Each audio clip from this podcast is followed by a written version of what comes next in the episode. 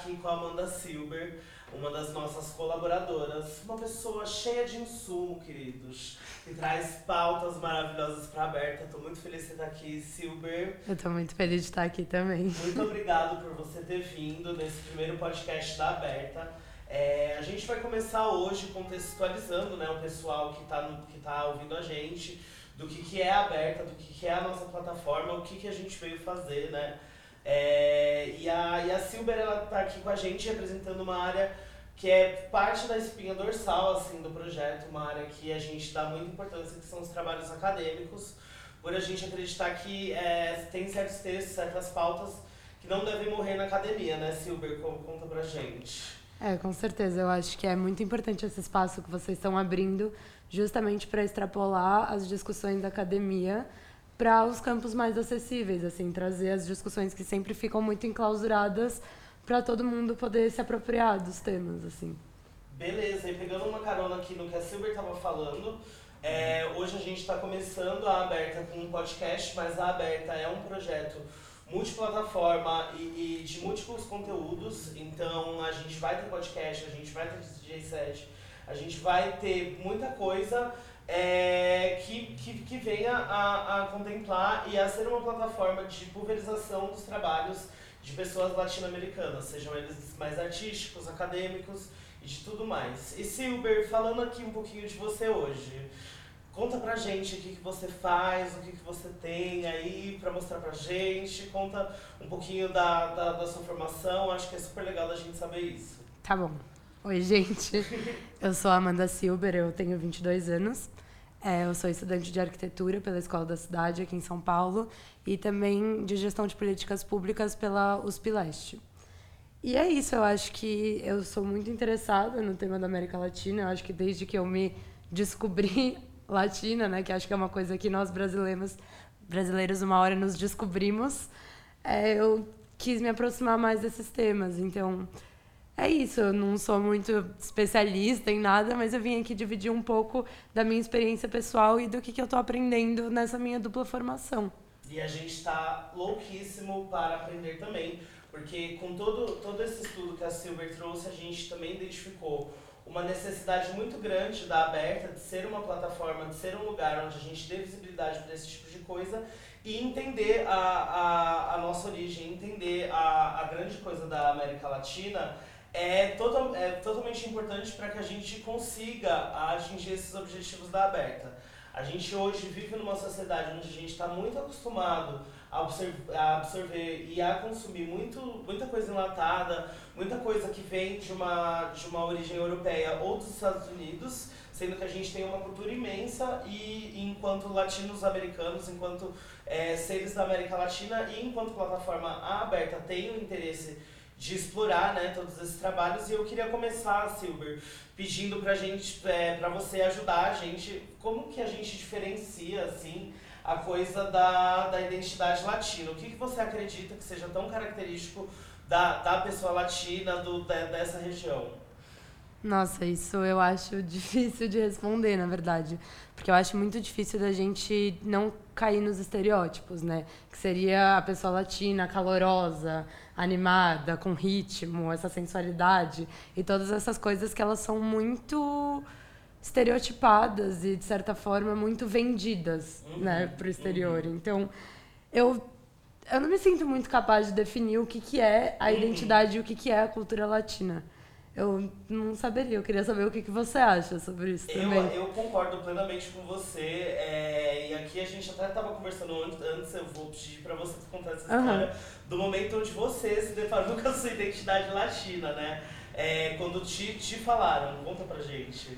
Então, é, vocês só conseguem ouvir a minha voz, mas na verdade eu sou uma pessoa com uma aparência estereotipada de uma pessoa europeia, assim, eu sou extremamente branca, loira de olho azul, então a minha vida inteira eu sempre fui meio taxada como uma pessoa europeia, por mais que eu tenha nascido no Brasil e morado a grande maioria da minha vida aqui. E uma vez eu estava viajando e um cara de outro país virou para mim e falou assim: "Você é muito latina". E eu fiquei em choque, porque eu nunca tinha pensado em mim como uma pessoa latina. E eu perguntei para ele por quê, e ele falou que eu tinha trejeitos, a maneira com que eu falava, a maneira com que eu gesticulava e a maneira com que eu andava, sei lá, era latina. E eu fiquei muito surpresa com isso, porque eu nunca tinha associado essa, esse meu jeito com alguma cultura maior, né? Eu achava que era, sei lá, o meu jeito. E foi isso, assim, eu fiquei muito surpresa e eu comecei a refletir muito. Porque para a primeira vez que ele falou isso, eu achei que ele estava puxando muito para esse lado da hipersexualização da mulher latina, né? Mas aí eu percebi que, na real, não. Era uma coisa muito maior que eu.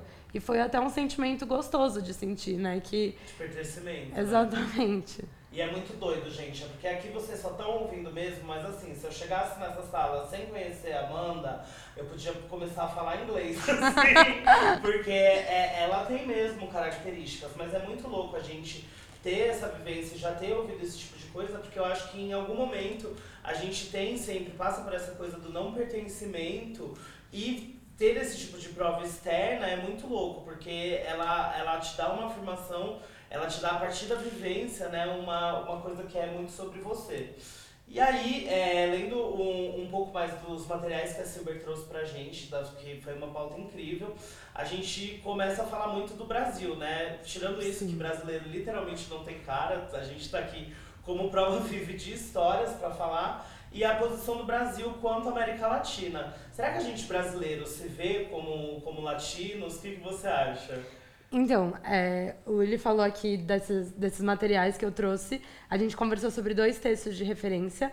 O primeiro é um título muito longo, mas eu falei aqui, que é O Brasil como potência regional e a importância estratégica da América do Sul na política exterior, que o autor chama Luiz Alberto Muniz Bandeira. É, e o outro texto é, na verdade, uma pesquisa que é feita anualmente, que chama As Américas e o Mundo, Opinião Pública e Política Externa. Daí eles fazem seis países, que é o Brasil, a Colômbia, o Equador, o México e o Peru. Nesse segundo texto que eu falei agora, é, eles falam justamente sobre isso. Eles trabalham à base da pesquisa e eles se perguntam como as pessoas nesses seis países se definem. E 79% das pessoas no Brasil se definem como brasileiros em detrimento de latino-americanos.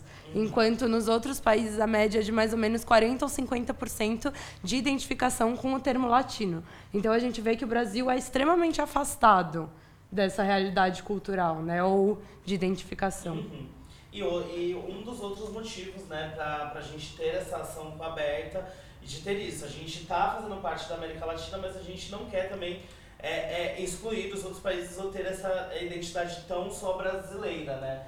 É, esse dado de 79% das pessoas se, se definirem como brasileiros e não como latinos é impressionante, principalmente tendo em vista, né, toda, todo aquele conceito geopolítico que, que a gente estudou, que foi do, do Brasil perante a América Latina, que ele nunca, nunca quis ali pertencer a nenhum grupinho, uhum. e perante a América do Sul, ele sempre se viu como uma grande potência, né? Conta mais um pouquinho disso. É, então, o, o Brasil, na verdade, durante a história da política externa, nunca quis firmar relações com a América Latina. Assim, nunca viu como proveitoso criar qualquer tipo de laço político e econômico com a América Latina inteira. É, isso surge por várias razões que acho que a gente vai falar mais para frente, mas basicamente os únicos os únicos momentos em que o Brasil se colocou numa conexão com os outros países mais próximos foi para se firmar como uma liderança na América do Sul. E até nos momentos em que o Brasil mais se aproximou, como por exemplo no governo Lula, em 2002, é, essa esse distanciamento ele sempre existiu, né? E o Brasil sempre se viu como uma posição central. Tem uma frase nesse texto que é muito interessante, que é que o Brasil queria ser para a América do Sul o que os Estados Unidos era para a América do Norte, né? Então essa grande potência. Então, além desse grande afastamento com a América Latina, tem essa questão central na América do Sul, né? E isso foi uma barreira gigante, porque diante de todos os contratos e coisas feitas é, né, é, enquanto América do Sul, o Brasil ele, sem, ele nunca interferiu em países que ele, que ele via que era de, da influência americana, como foi o caso do México que você falou pra gente. Só que no, no conceito de América Latina, a gente considera o México dentro, ele meio fora. Como que você vê mais, mais ou menos isso? Bom, América Latina, pelo que eu estudei, mapas básicos no Google também seria a América do Sul, a América Central e o México, né? Que é esse pedacinho hispano da América do Norte. Da América do Norte. Sim. Ah, e, e, é uma coisa que é super louca da gente saber, né? Porque nessa a gente super fica em dúvida, porque querendo ou não, entre o que, que a gente diz América Latina cultural, há uma certa relação, sendo que o Brasil tem né, aquela, a barreira daquelas três coisas que a gente falou, que foi a... É que você tinha sim. falado? Ah, sim. Que é a colonização, a língua e o processo de independência. Que a gente, querendo ou não, tem um, distanciamento já dos outros países, mas com o México é muito mais, né? E isso tem uma explicação política, que é da, da, da interferência dos Estados Unidos e tal. Perfeito. Comenta mais, comenta mais disso pra gente. Nossa, você colocou muito bem, mas é, esse texto, o do Brasil como potência, nananana, Aham. é, ele coloca muito essa questão da relação com o México como uma barreira, assim. Como o México e os outros países da América Central, eles têm essa influência direta dos Estados Unidos, é, não, não faria sentido essa união, União, né? sim. Porque é justamente isso. Mas aí eu acho que isso também é uma coisa que já se desmoronou, né? Que, mas aí são pautas para outros dias, né? Como Eu- isso tá. Eu super concordo, e eu não só concordo, como eu acho que é daí que nasce a, a, a, a nossa fome, né? Por consumir as culturas locais, por consumir as coisas e a necessidade da valorização do artista local. Porque eu acho que, do mesmo jeito que politicamente não era inter- interessante interferir em algo que é potência, a gente está muito acostumado a só, observar, a só observar, a só copiar modelos que sejam europeus ou americanos dentro da nossa cultura e Uhum. muito pouco se fala, muito pouco se conhece, muito pouco material se produz, né, sobre a Sim. nossa cultura latina. Com certeza, eu acho que também dá para fazer um link muito interessante com a parte da arquitetura que eu estudo, que é justamente a gente tenta importar modelos e soluções que foram implementadas em países que as pessoas dizem de primeiro mundo, né? Esse é o termo, que eu não sei se eu gosto muito, acho que eu não gosto não. Mas a gente tem esse costume, né, de olhar para o que é de consumo externo como uma coisa a ser copiada, A, ser copiada, a ser referência. Exato, né? só que como a gente vem de um lugar completamente diferente, né? Não dá pra gente falar de implementar um modelo que foi colocado na arquitetura escandinava num país que Uhum. teve mais de 300 anos de escravidão, né? Sim. Tipo, a gente tá em pés muito diferentes de igualdade. Então, a gente precisa começar a olhar para as coisas que foram feitas perto da gente, com Uhum. passados que por mais que diferentes por aqueles três três tópicos que a gente vai entrar Que- depois, Que mais afastou, né? Aham. sim, é de qualquer jeito, é muito mais próximo. E Silber, assim, não é difícil a gente entender nem enxergar que a, a necessidade é muito clara, né, da, da reconhec- do reconhecimento dos artistas locais, da, do reconhecimento da nossa figura local, só que aí eu vou um pouquinho antes dentro dessa questão e eu quero discutir com você as causas daqueles três pontos que a gente estava falando anteriormente. É, como que você acha, o que, que você acha que ainda deixa o Brasil tão distante desse sentimento de América Latina? É, como que a gente comenta isso? É, enfim, esse relatório né, que eu trouxe das Américas e o Mundo, ele traz três pontos principais como os pilares dessa distância da América Latina em- do Brasil em relação à América Latina. E eles são a colonização, a língua e o processo de independência. A colonização brasileira, ela foi feita pelos portugueses, né? Enquanto a colonização do resto da América Latina foi uma colonização espanhola. E isso já traz muitas diferenças fundamentais e estruturais nas, nesses dois tipos de sociedade, né? O que faz a gente falar que são dois tipos de sociedade diferente. É, um dos pontos principais é realmente a maneira com que os colonizadores li- lidaram com as populações locais, né? E eu acho que isso já mostra muito do como os países foram formados, né? Porque no caso do Brasil, as populações nativas foram completamente dizimadas, né? Dizimadas. E nessa o brasileiro ganhou mil caras, como a gente tinha falado no começo, e não aquela coisa nativa. Hoje a gente mal vê do, do, do fenótipo do índio, da coisa Uhum. indígena, tipo, é, é muito raro, né? Isso quando não é muito raro, é muito específico o local onde ainda existe, né? Exato, são essas mil caras e que nos outros lugares, por mais que existam mil caras também, você consegue ter similaridades, né? E aqui eu acho que a gente se afasta um pouco nisso. Talvez a palavra seja o fenótipo mesmo. Aham, Mas também a gente não pode cair no estereótipo, né? Então Lógico, sempre. Sempre dentro dessa, dessa batalha pra não estereotipar demais, mas é, é que querendo ou não é característico, né? E aí eu acho que enquanto a gente estiver tão afastado, é exatamente onde a gente acha a dificuldade de definir sem estereotipar. Com certeza. Né? É, e aí a outra coisa que a gente estava comentando era da língua. Sim, com certeza, né? A língua é uma barreira, querendo ou não, né? Por mais que o português e o espanhol eles sejam próximos. Próximo. Próximos de nada, né?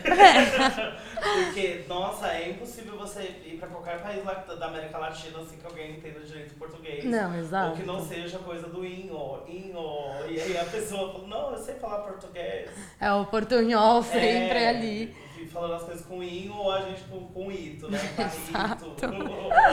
É, é tudo na base de estereótipo, né? Isso que é Sim, muito engraçado. É muito louco, é muito louco, né? Sim. E no como essas relações se dão quando você tá em outros lugares da América, né? O quanto o, o, o brasileiro é também generalizado. Quando, quem, quem nunca entrou em contato com um gringo ou qualquer coisa que falou, tipo, lá, sei lá, bro, eu não gosto de futebol. Exato. Tem caipirinha, não bebo. Sim, é, é, é um pouco essa coisa da- do enlatado que você tinha Aham, falado, né? Sim. E, e indo para os lugares para onde você já foi, você sentiu é, esse reconhecimento, essa generalização? Ou, ou você acha que em alguns lugares foram menos, foram mais? Por exemplo, em América Latina, você foi para o Paraguai, para outros lugares, como você vê?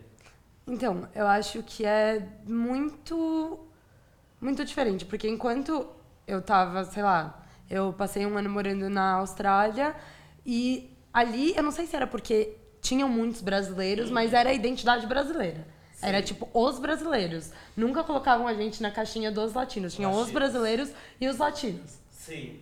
E eu acho isso, eu acho isso muito louco, assim, mas em outros lugares, como por exemplo naquele que eu falei primeiro, eu tava na Grécia quando me falaram aquilo. Aham. Então foi foi muito impactante, né? Tipo, foi a primeira vez que me colocaram na caixinha latina. Na caixinha latina, na Exato. caixinha dos brasileiros. Aham. Mas eu acho que eu vou retomar um pouco que falta o terceiro ponto, né? Tá bom. Não sei se você ia Lógico, chegar não, na. pode, pode falar. Mas enfim, que é o processo de independência, que eu acho que, na verdade, a minha opinião é o que mais marca, né? Aham. Porque nos outros países da América Latina, o processo de independência foi uma conquista, né? Foi uma guerra, foi uma conquista mesmo. Enquanto no Brasil foi um acordo. Foi. Foi um acordo. A gente continua com as mesmas pessoas de origem portuguesa no poder. E querendo ou não, essa luta pela independência, ela gera uma criação de uma identidade nacional. Uhum. E no Brasil, a criação da identidade nacional foi uma coisa meio forçada, de certa Forçado, forma. é. E aí eu acho que a parte cultural entra muito nisso, né?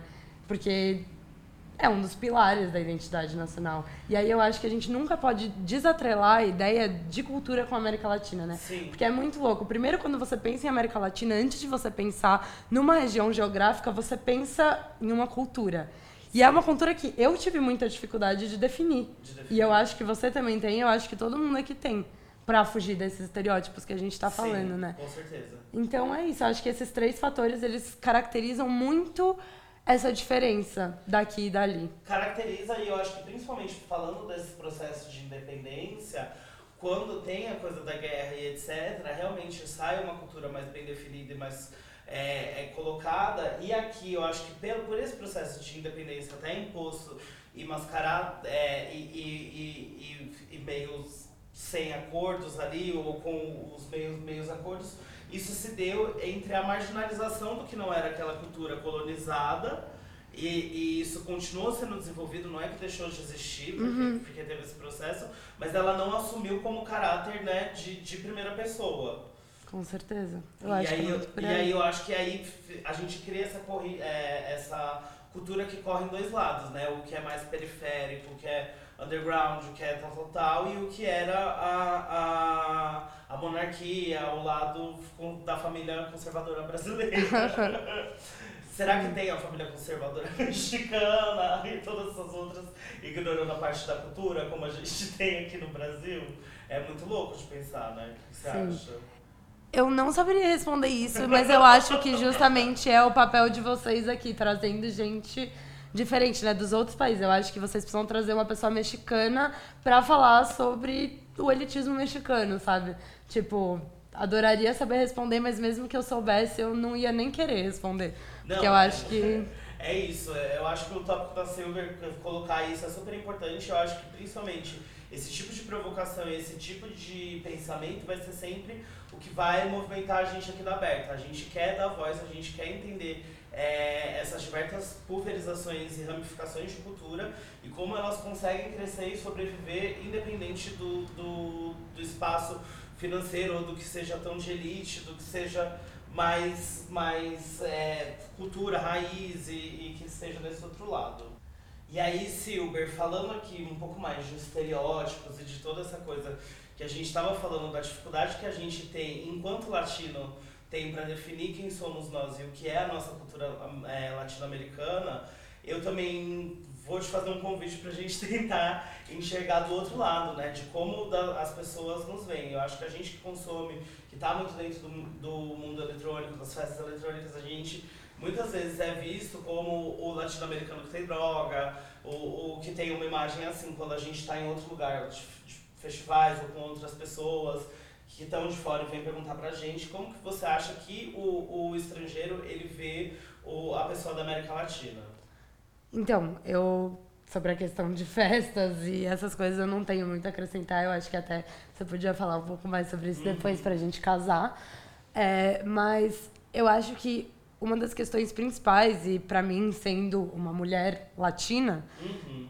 Eu acho que é essa hipersexualização, né? A gente vê isso muito na indústria uhum. cinematográfica, principalmente, né? Hollywoodiana. E até também dessa marginalização, né? Você sempre vê a pessoa latina na TV, por exemplo, nessas grandes coisas que a gente consome, sendo performando papéis não sei nem como dizer isso, assim, mas talvez de uma inferioridade da maneira com que é colocada. Eu acho que isso é sempre muito ruim, né? Porque Sim. a gente pega essa caixinha latino-americana e, meu... Bota naquele espaço de televisão, bota num quadrado onde não necessariamente a gente deveria se encaixar, né? Sim, com certeza. De, dessa coisa da generalização, eu tava, eu também dei de exemplos de história super minha, tipo, eu fui pra Nova York uma vez passar Réveillon lá. Amiga, eu fui com uma camiseta de pizza, assim, com essa minha carinha, e aí, assim, eu fui parado de 5 ou 5 minutos na festa e, ah, the pizza guy, you have drugs, you have money, e aí, tipo, todo mundo me perguntava na festa e, e eu não ficava, não ficava em paz, assim, uhum. mais de 15 minutos, era muito louco, todo mundo achou que eu era o dealer, entendeu?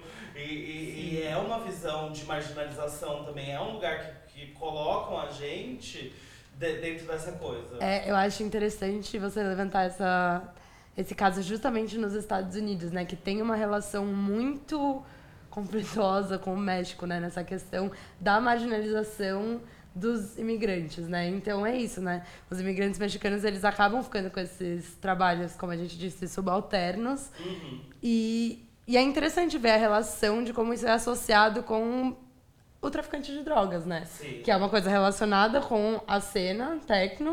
Uhum. E é isso, ele é é uma figura marginalizada, querendo ou não. Que é um, ele ocupa um espaço totalmente marginalizado onde, e onde ele tem uma função. A partir do momento que ele não cumpre aquilo, Exato. aquela expectativa, o cara que tem drogas, não, então você não pertence aqui de novo. É, tipo, o que, que o Pizza Guy tá fazendo numa festa aqui se não vendendo drogas pra Sim, mim, né? Exato, exato. Tipo... tipo a expectativa, ah, não vou cumprir hoje.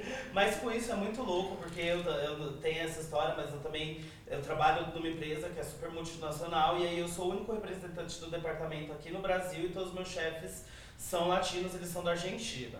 Uhum. E eu tenho uma, uma relação, eu já trabalho lá, vou fazer seis anos, mais ou menos. Uhum. Então, ou seja, uma relação extensa, já dava pra estar confiando suave, sabe? Uhum. E mesmo assim, não importa, quando tem um erro, eu tenho que puxar todos os meus e-mails e provar por A mais B que não sou eu, porque a culpa sempre cai pra mim. Tipo, o porquê que isso não, essa campanha não está no ar, o porquê que isso não foi entregue.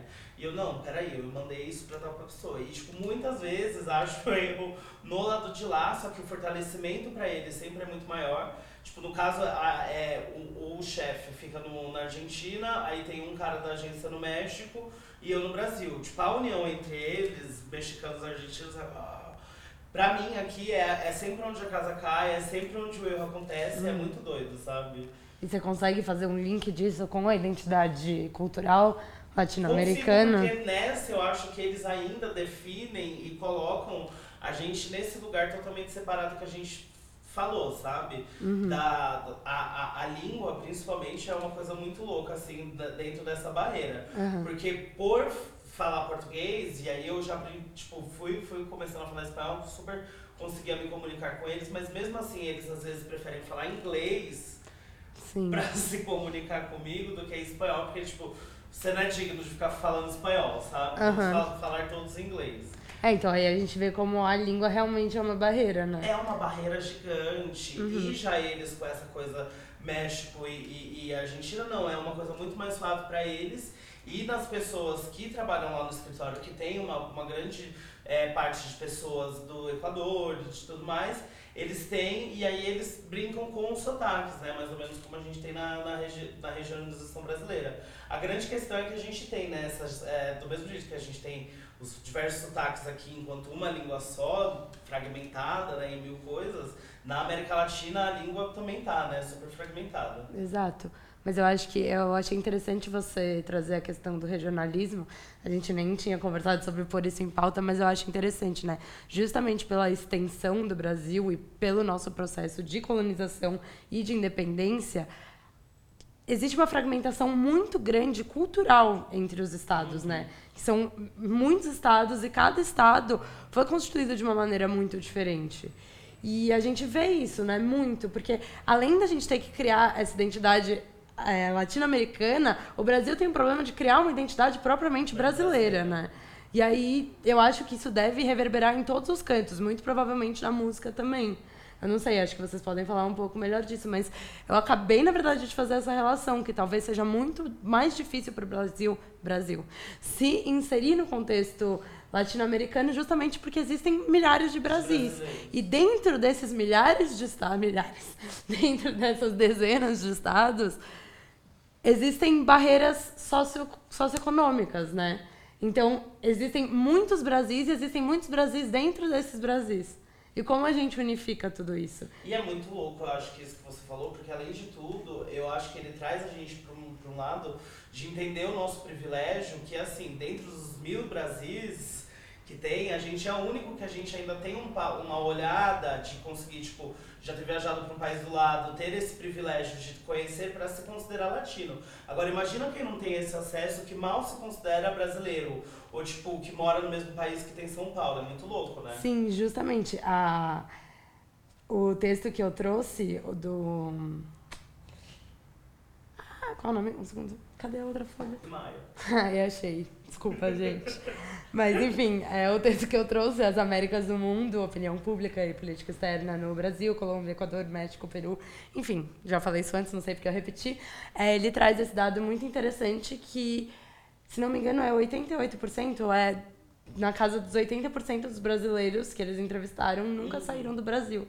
Então, é muito interessante, né? Sim. Que essa barreira socioeconômica ela coloca mais uma barreira na construção da identidade cultural latino-americana. E ainda é, é pro brasileiro muito caro viajar, mesmo que seja só na América Latina, né? Por, o que, por exemplo, numa Europa já não se vive mais. As pessoas lá viajam de um país para o outro muito mais livremente. Eu acho que dentro da América Latina mesmo é muito difícil da gente viajar para se conhecer, para ter todo mundo, né? Sim, e também nessa mesma pesquisa, ela indica que o Brasil e o povo brasileiro tem a vontade e acredita que o Brasil seria o melhor representante da América Latina, por exemplo, num conselho da ONU, mas que eles ainda rejeitam a possibilidade da abertura de fronteiras para livre transitoriedade? Não, para livre Para livre trânsito, né? para livre trânsito de latino-americanos, né? Então é isso. A gente rejeita Aham. a cultura. A cultura, É por não conhecer e não tá ali, mas a gente também acha que a gente é ótima, né? Exato. É uma autoestima igual a do hétero. Sim, Uma Tipo, como um país quer se colocar como uma potência regional representante de um grupo de países, sendo que não existe a menor intenção de se aproximar culturalmente. Isso não, não faz muito sentido, é muito Não faz muito contraditório. sentido. Exato, Silber. E é nessa que a gente vai continuar provocando sim. A gente vai continuar impulsionando pessoas na nossa plataforma, criando conteúdos que deem visibilidade a trabalhos, a artistas, a, a tudo que a, que a gente acredite que seja de uma cultura que não é enaltecida sempre e que é sim parte da nossa identidade aqui na Aberta. E eu tô muito feliz de ter começado aqui com você, Silber. Foi um papo incrível. Eu acho que melhor do que definir a aberta ou tentar explicar com mil palavras chiques que sua mãe nunca vai entender o que você está fazendo sobre o que é aberta, é a gente discutir a prática disso, é a gente discutir a posição do Brasil né, dentro da, da América Latina, como que a gente vai, para a gente saber os próximos desafios, os desafios que a gente tem com a Berta, né, Silver? Com né, certeza. Silver, Imagina. É, não, eu acho muito, muito, muito importante o trabalho que vocês estão se propondo a fazer aqui. E eu espero que ele só cresça e seja cada vez mais inclusivo.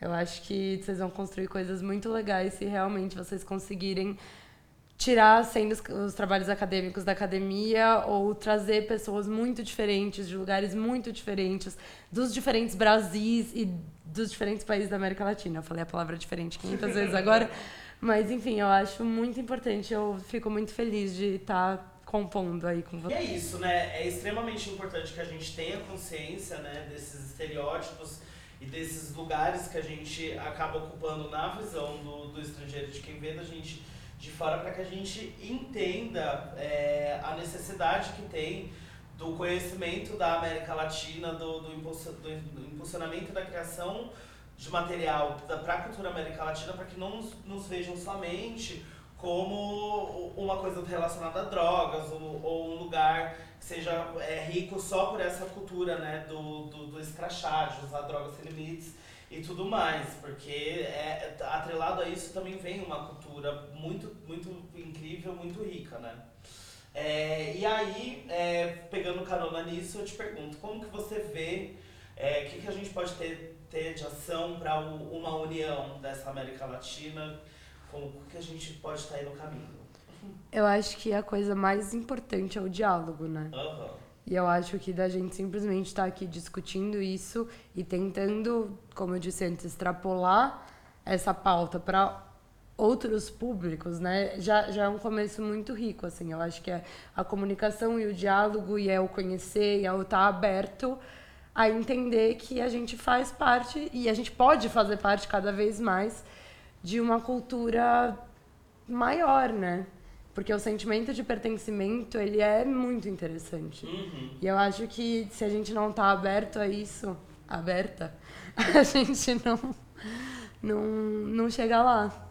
É verdade, porque é, é, a, é a nossa principal provocação e é o, o mindset que a gente tem que ter de que a gente está há muito tempo consumindo muito produto enlatado, muita coisa que já vem pronta, é, os grandes shows, os grandes DJs, o que movimenta a nossa massa dentro daqui é sempre do que vem de fora. A gente costuma pagar muito pouco para ver os, os, artistas nacionais, para consumir os produtos e, e se, se com comida para a gente valorizar o, o, produtor orgânico, a coisa, entender que não, não era mais saudável consumir esse, esse tipo de coisa, é um mindset que leva anos e anos para mudar, só que eu acho que com a criação desses tipos de conteúdo, com, é, com, com a pulverização da riqueza que a gente tem nessas discussões que são tra trazidas para fora da academia, é, com artistas que são vindos de universos que eles não estão na TV, é, é, a nossa missão enquanto aberta e, e, tornar tudo isso muito mais orgânico, né, Silver? Com certeza. E eu também, uma coisa que eu deixei de falar, eu acho muito importante reiterar, é a importância de ter esse tipo de discussão no momento político que a gente está vivendo, né? Eu acho que a gente precisa cada vez mais abrir o diálogo e tentar encontrar soluções para essa crise bizarra que a gente está vivendo. Que aí também é assunto para uma série outra de podcasts. É por isso que você volta aqui, né? Sim, Sim mas com certeza a gente vai trazer outras pessoas também, mas... Não, lógico, lógico. É isso. E a Amanda Silber, maravilhosa, você não vai ver ela aqui só hoje. Ela vai voltar para mais podcasts com mais temas interessantíssimos que a gente vai discutir essa mulher multifacetada, feminista, maravilhosa, que a gente tem aqui com a gente. Silver, muito obrigado por você ter vindo nesse primeiro podcast da Aberta. Obrigada eu. Foi maravilhoso. E eu vou me despedindo aqui, mas com gostinho de quê? De quero mais, né? O que, que é isso, bebê? No próximo episódio a gente vai falar com o Gabriel Pignara, que é DJ e é um dos cofundadores da Aberta. Eu espero vocês lá. Um grande beijo do Luli. Tchau, tchau!